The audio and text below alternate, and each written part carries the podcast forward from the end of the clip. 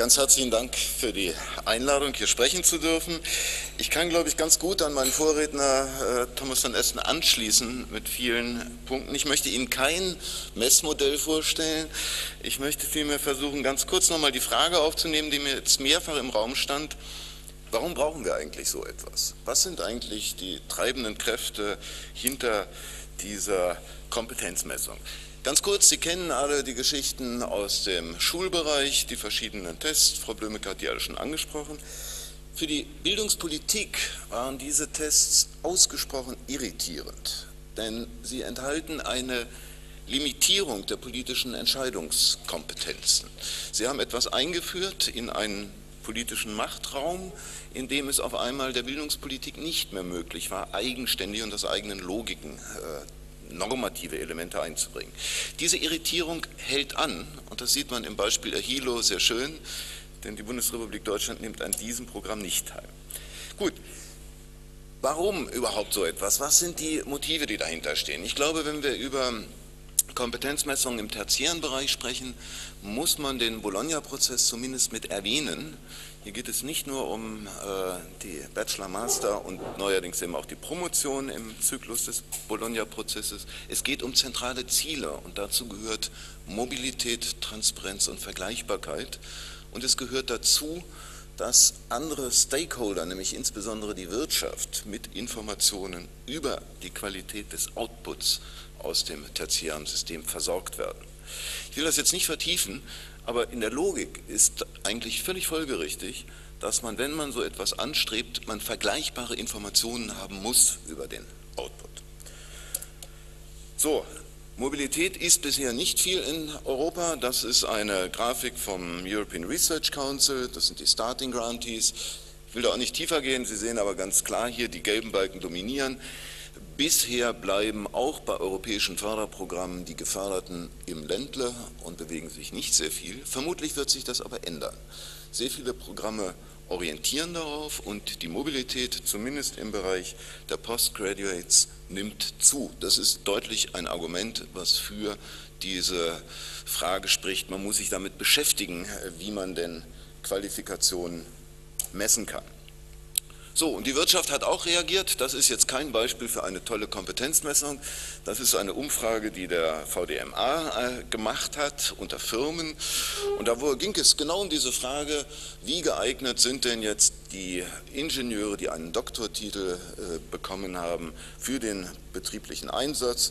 Sie sehen, die Unternehmen sind alle mit dem Know-how zufrieden, aber ganz andere Dinge, von denen man natürlich fragen kann, ob sie in eine akademische Ausbildung reingehören, werden als unzureichend definiert. Management Tools, Project Management.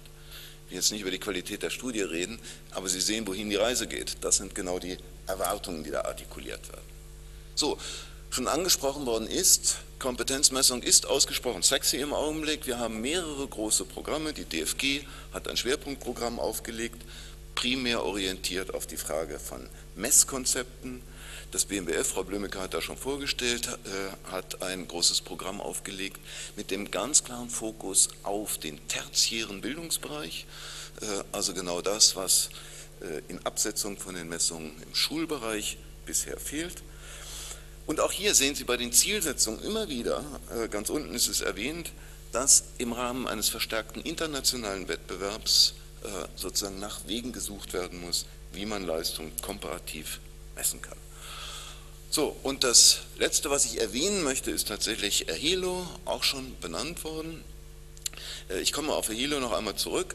Wie gesagt, Deutschland nimmt an dieser internationalen Studie nicht teil, und zwar genau deshalb, weil die Länder äh, sich weigern, dort teilzunehmen. Der Bund ist durchaus geneigt, an solchen Unternehmungen mitzuarbeiten, aber von Seiten der Länder gibt es erhebliche Bedenken und die resultieren aus der Implementierung der PISA-Tests und vieler anderer äh, im Bereich der Schule und den Problemen, die die Bildungspolitik damit hat. Gut, warum jetzt also? Jetzt waren äh, Argumente gekommen, aber man könnte ja sagen, äh, wir sind doch bisher auch ganz gut gefahren. Wir haben sehr harte Auswahlverfahren, wir haben Benotungen, wir haben Zeugnisse, die im tertiären Bereich ausgestellt werden, wir haben bestanden und benotete Promotionen, wir haben allerlei Exzellenzmerkmale. Warum also noch etwas Zusätzliches? Hier sind drei Argumente aufgeführt, man könnte weitere nennen, aber Sie sehen, dass äh, solche Argumente immer wieder auftauchen. Die Behauptung, mit Noten im akademischen Bereich kann man nicht viel anfangen, die differenzieren nicht genug. Tests seien zu spezifisch und nicht in der Lage, eigentlich das Gewünschte abzubilden. Und auch die verschiedenen Ansätze mit Portfolios sozusagen, die, das Aktivitätsspektrum eines Studenten oder Absolventen abzubilden, ist eigentlich nicht hinreichend für die Zwecke, die hier verfolgt werden.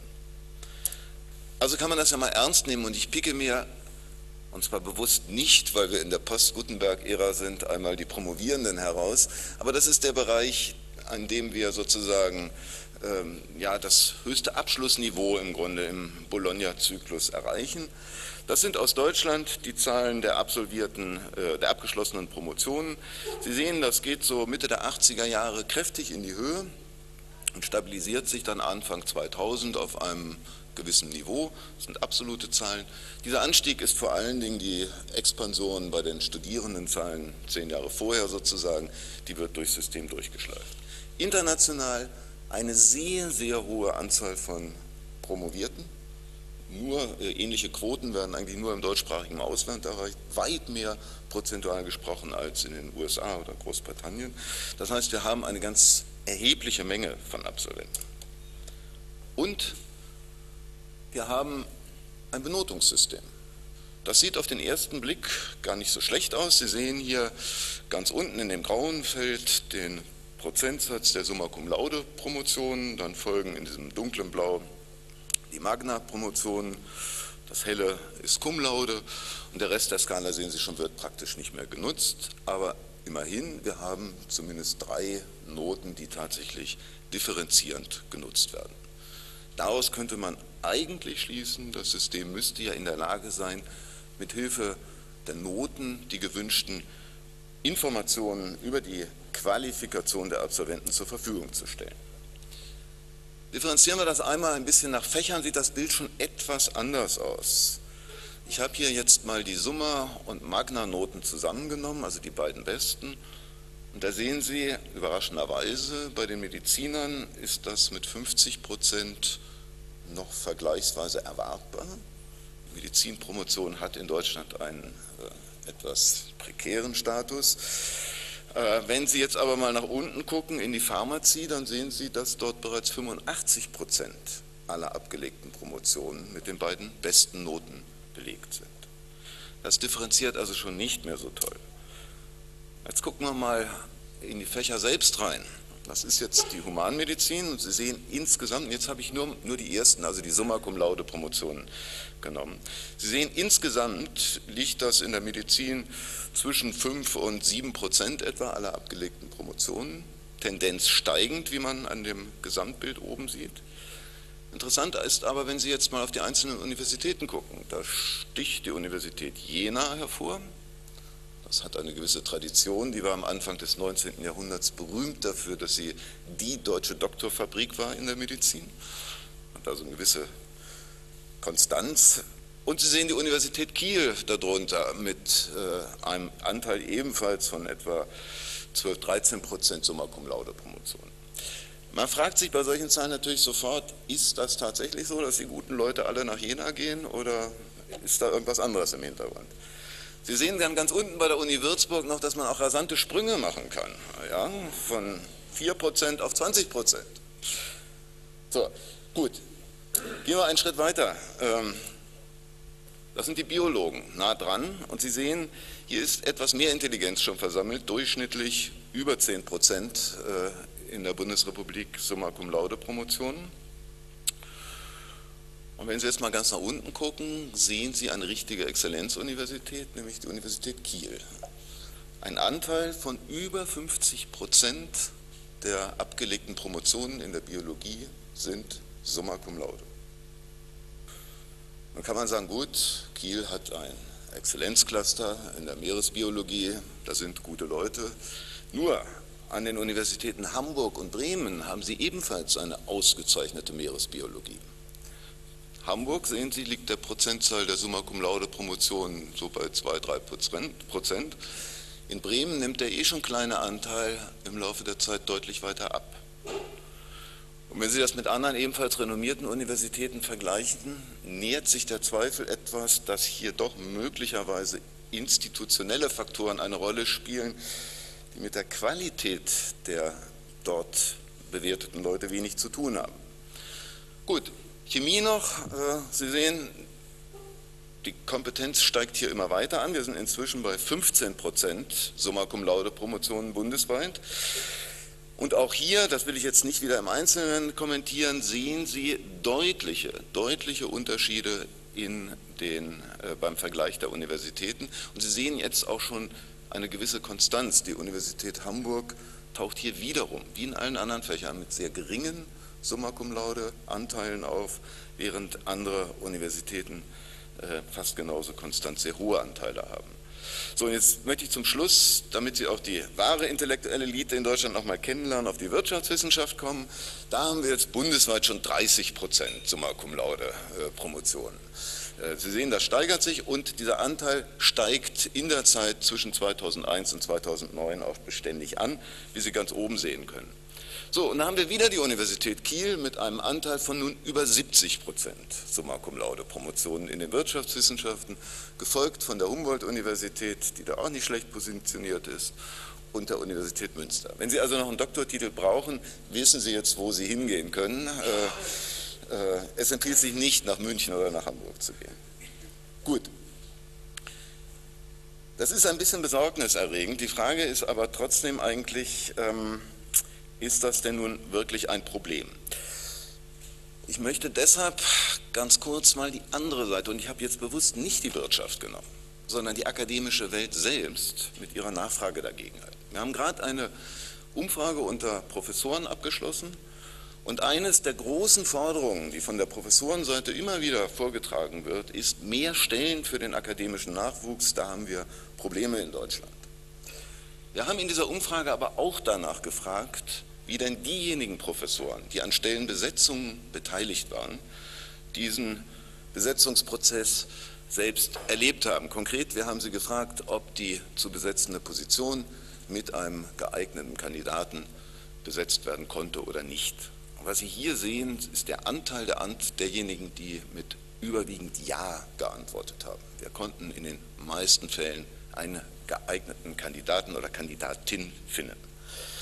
Die blauen Säulen, und das ist jetzt nach Fächern differenziert, links die Geisteswissenschaften, dann kommen die Lebenswissenschaften, die Naturwissenschaften und rechts die Ingenieure. Die blauen Säulen sind Doktoranden. Und da sehen Sie, aus Sicht der Professoren ist es vergleichsweise einfach, äh, geeignete Doktoranden zu finden.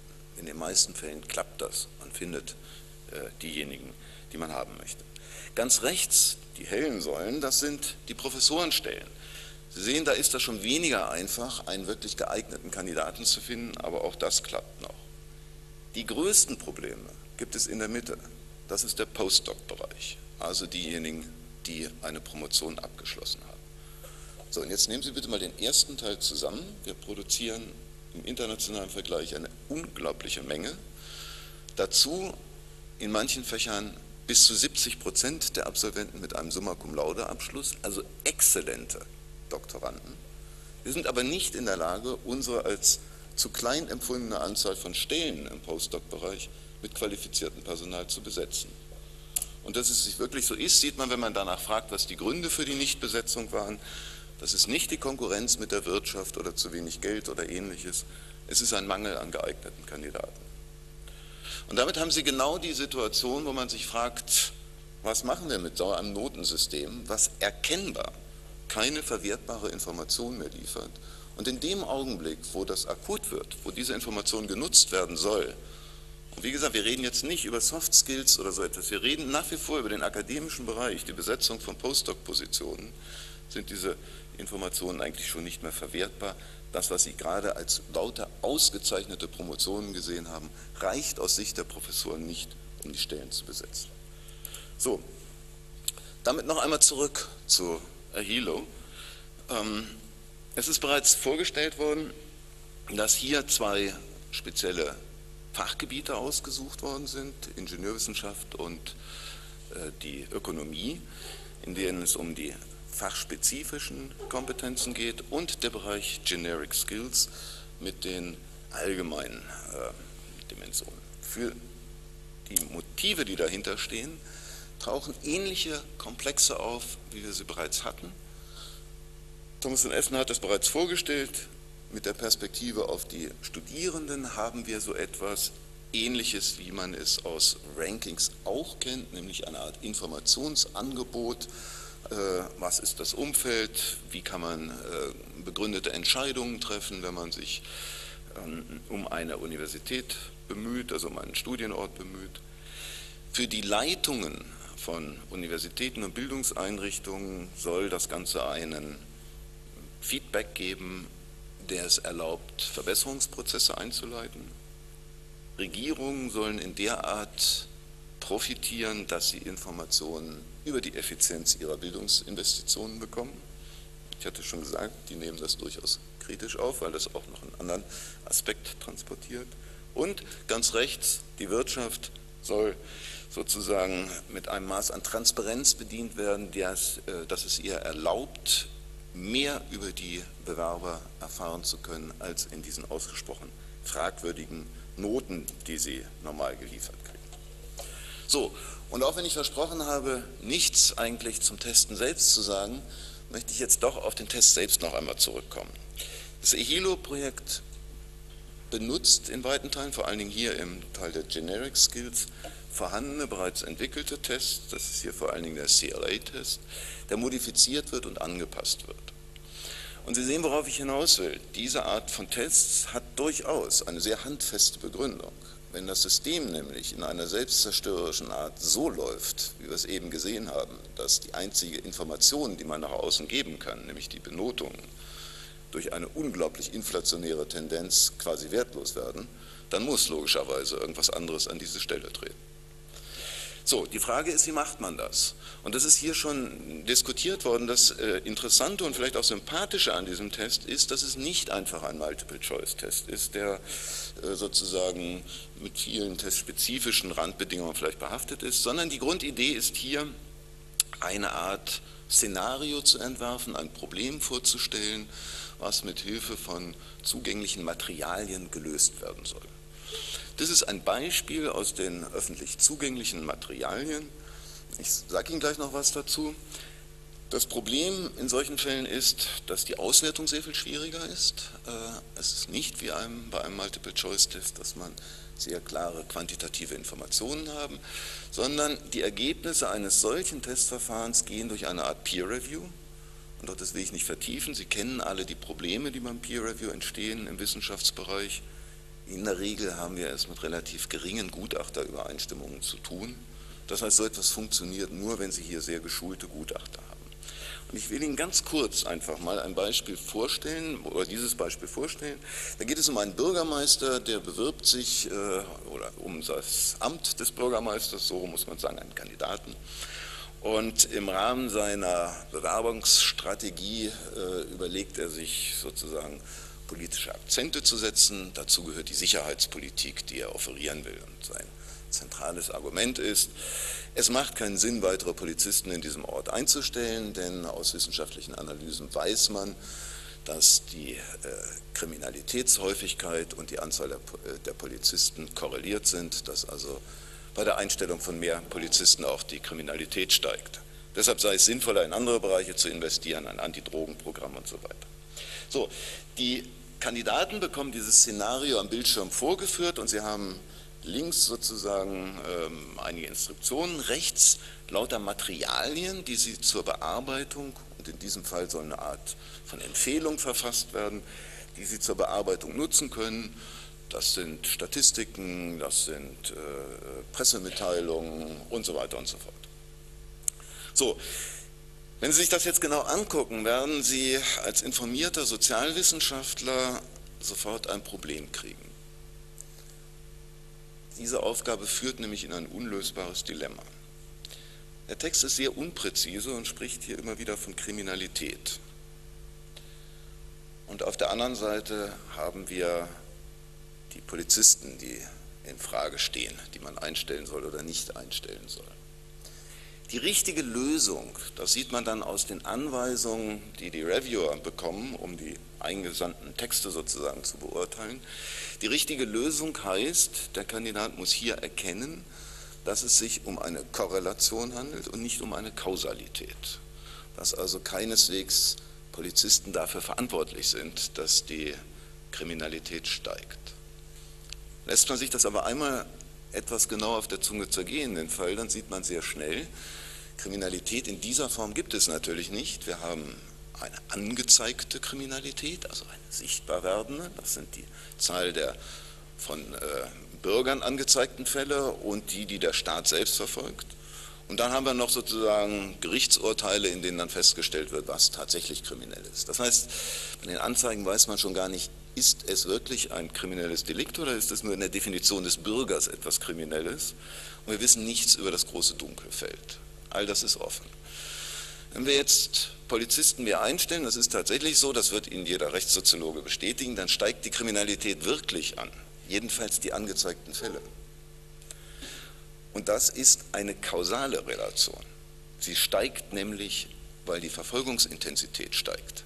Ja, das ist keine einfache Korrelation, das ist eine kausale Beziehung. Weil mehr Polizisten da sind, werden auch mehr Fälle zur Anzeige gebracht. So, wenn Sie diese Antwort als Testkandidat geben, die durchaus richtig ist, liegen Sie leider falsch im Test. Ich will das jetzt nicht vertiefen. Was Sie hier sehen, wenn Sie solche komplizierten Probleme angehen, wie die Unterscheidung von Kausalität und Korrelation, geraten Sie schnell in sehr, sehr große Probleme, denn wir bewegen uns hier im tertiären Bereich auf einem Niveau, wo es nicht mehr um das Lösen einfacher Aufgaben geht und das Feststellen von basalen Kompetenzen und Techniken geprüft wird, sondern wir bewegen uns hier in sehr komplexen Szenarien, in denen sehr viel zu bedenken ist. Das heißt, hier entsteht am Ende die komplizierte Situation, dass die richtige Antwort leider falsch ist und die falsche Antwort richtig ist. Das ist etwas, was bei einer solchen Form von Tests äh, sozusagen zu den enormen Schwierigkeiten gehört, ähm, mit denen man arbeiten muss. Und deshalb stimme ich äh, meinem Vorredner absolut zu. Das, was in Hilo gemacht wird, ist sicherlich ein sehr spannender Schritt in eine richtige Richtung. Aber man sieht an so einem kleinen Beispiel schon, wie aberwitzig groß die Komplexität ist, die hier bewältigt werden muss, wenn man wirklich zu einem Instrument kommen will, was tatsächlich auf diesem Level in der Lage ist, Kompetenzen zu messen. Dass es andererseits Gründe gibt, das zu unternehmen, glaube ich, habe ich mit dem ersten Teil meines Vortrags gezeigt. Danke für Ihre Aufmerksamkeit.